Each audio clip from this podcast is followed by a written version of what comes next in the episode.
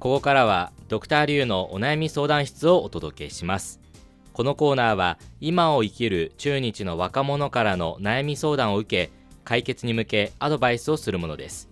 相談を聞くのはリュウエイとアシスタントの星和明です。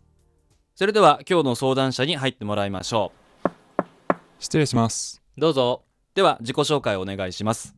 はい、えー、加雄一と申します。北京大学 MTI 通訳1年生です。出身は青島です。はいお願いします。お願いしてます。かくん、まあ、通訳をね今勉強してるんですね。はい。どうですか？通訳勉強しててそうですね。面白いこととかありますか？やっぱりあの通訳は難しい部分もありますしまあでもやっててやりがいがあるという感じもありますね、まあ、自分のその日本語と中国語の能力両方の能力が今鍛錬されている感じですね。ちなみにかさんははい。なぜ日本語を勉強しようと思ったんですか？あのもともと小さい頃日本で生まれたのでえーその時から日本語についてあの馴染みはある程度ありました、でもあの大学に入ってあの学部生の時はフランス語専攻だったんですよ。あそうなんですか？はいあの時はあのどうせ一から学び直すんだったら、うん。日本語じゃなくて他のなんかヨーロッパ系の言語の方がいいんじゃないかなと思って、で今院生になって院生の段階でやっぱり日本語を極めていきたいなと思って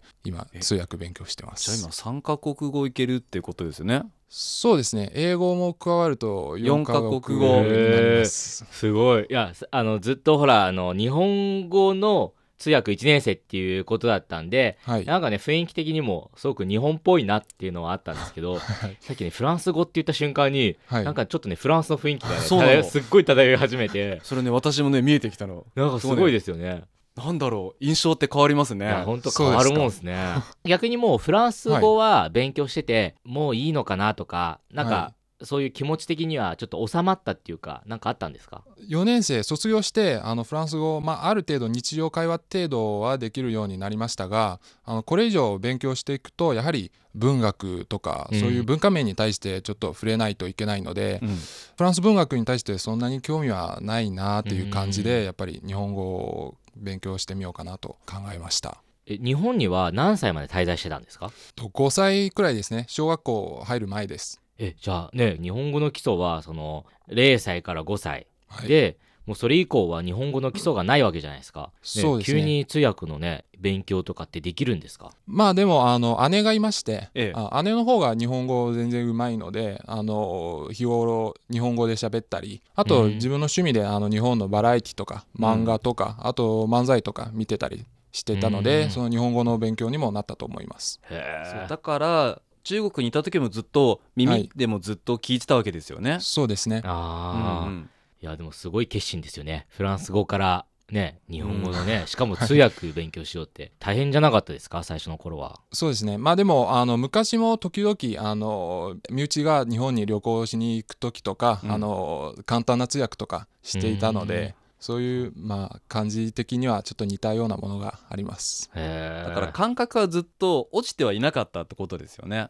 まあそうとも使う機会はあったから。はいそうですね。うん。なるほどね。はいということで。さて今日はどんなお悩みでしょうか？はいあの自分の、えー趣味とか、はい。自分の好きなものに共感してくれる人が周りに少ないということですね。趣味。それは何でしょうか、あの僕で言うと漫才とかそういう言葉遊び日本の、えーに対してあの興味があるんですけど周りでそれを見ている人はそんなに多くないんですね。日本のバラエティーとか漫才とか、はい。それ見てる人が少ない。そうですね。うん、いやもうこれはね星さんの得意分野ですね。まあリュウさんも好きですよね。もう好きですけどちなみにどういうその番組バラエティですとか、はい。なんか見られてるんですか、えー今見てるのはあの月曜から夜更かしとか。いやそれ私も見てます。あそうですか。はい。あとしゃべくりセブンとか。それ私も好きです、はい。えーあと水曜日のダウンタウンとか。あああたまに見てます。面白いです。はいバラエティで言うと、まあ、こんな感じですかね、えー。漫才だと、漫才だと今あの一番ベテランとかで言うと、まあ、中川家、まあ、うん。それはちょっと、あの古い感じもしますが、えそれからあのサンドイッチマンとか、あー。えー和牛、はい、えーでまあ、今えー結構人気の霜降り明星とか、えはい。はい、でもう少し前、まあ叩かれましたがそのトロサーモンも自分個個人的には嫌いではないです、うんうん。はいあのすごくねあの愛が伝わってくるっていうかいやこんなにね漫才について喋れるんだってすごいですよ あねのねなかなかこんなスラスラうん。芸人の名前出てこないですよ、ありがとうございます。それやっぱ常日頃見てるからですね、はい。好きですね。でもそれをその周りの友達ではい。一緒に見てくれてる人はいない、そうですね。あんまりいいないですね。基本いないですね。例えば一緒に見たことはありますか？今まで何回かあります。その時の反応はうん今一つかなって感じ？うんまあ一応笑ってはくれたんですけどまあ面白いとも言ってくれたんですけど、うん。そんなに僕並みにハマってはないですね。あーなるほど。やっぱでも笑いのツボって難しいですよ。そうですね。例えば番組を見せて、はい。えー友達の反応、はい、まあ、一応、まあ、ある程度受けて面白いっていうね、はい。言ってくれたじゃないですか、はい。それはそのかくんが求めてたものと何が違うんですか、そのどういう反応が欲しかったんですか？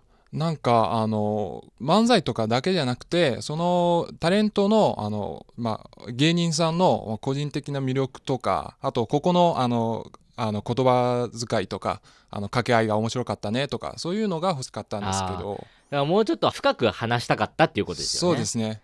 でも僕だけがそんなにあのなんか情熱的に語ってると、うん。なんか変な目で見られる感じもするので。聞かれるかなと思ったり。そうですね。あでもそこわかるわ、ね、でもうん結構ね、もうある程度そのほらこうかくんのレベルまでいくと、うん。もう結構ファンっていうかファン視点も入ってるから本当にほらこのなんだろうネタに対してとか、うんね、このコンビに対しての愛がある程度あるんで、うん。それで言うと、ね、急に見せられた人ではもう面白いとしか思えない部分はもしかしたらあったかもしれないですね。そうですねそれいっぱい試したんですか？いろんな人に見せたんですか？それは。そうですね。あの、まあ、さっきも言ったようにあの前はフランス語だったので周りに日本語のできるそもそも日本語のできる友達がないので、うん。見せようもないんですよね。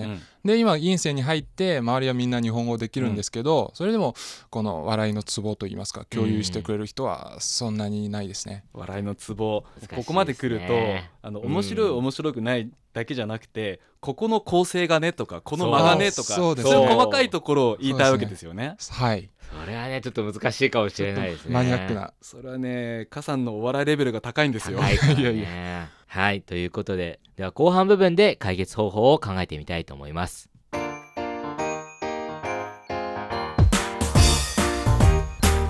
お聞きの放送は北京放送中国国際放送局ですドクターリュウのお悩み相談室。今日は北京大学院生1年生の加雄一さんの趣味のお笑いを共感してくれる人が欲しいという悩みを聞いています。はいということで。悩ましいですよいやーこねれは悩ましいですよ、やっぱりね共感してくれる人がねいたら嬉しいですもそんね。うですね。盛り上がるし話も。はい、さあそれでは我々のアドバイスですが。はいまずはじゃあリュウさんから。はいじゃあ私からアドバイスをしたいと思います、お願いします。えー私のアドバイスですがはい。えーまあズバリ方法は2つあると思います。はい。1つ。1つ目はこれはまあ非常にシンプルな方法ではい。今中国国内でもいろんな、まあ、映像といいますかそういう部分部分のその、まあ、映像ですとか抜き取り映像ですとかを、まあ、中国のその動画プラットフォームにアップしている人たちがいますよね。はいでその下でいろんな書き込みをしてる人たちがいますよね。面白い、はい。面白くない。とか。はい。だからそういうところで、えー、カさんがもう自分で書き込みをする。ここのところは、えー私はこういうふうに面白いと思いました。はい。で例えばこういうところがすごい面白い、えーここはなんかすごい受けた。みたいなコメントをこうどんどん書き込んでってはい。で他の人がそれにそのコメントにその共感共有できてくれるかどうかっていうのをあ観察してそこで多分交流が生まれると思うんですね。まあ昔の BBS ではないですけど、ね、そういうコメント欄でなんかちょっとね。交流をするっていうのもはい。一つの方法かなと思います。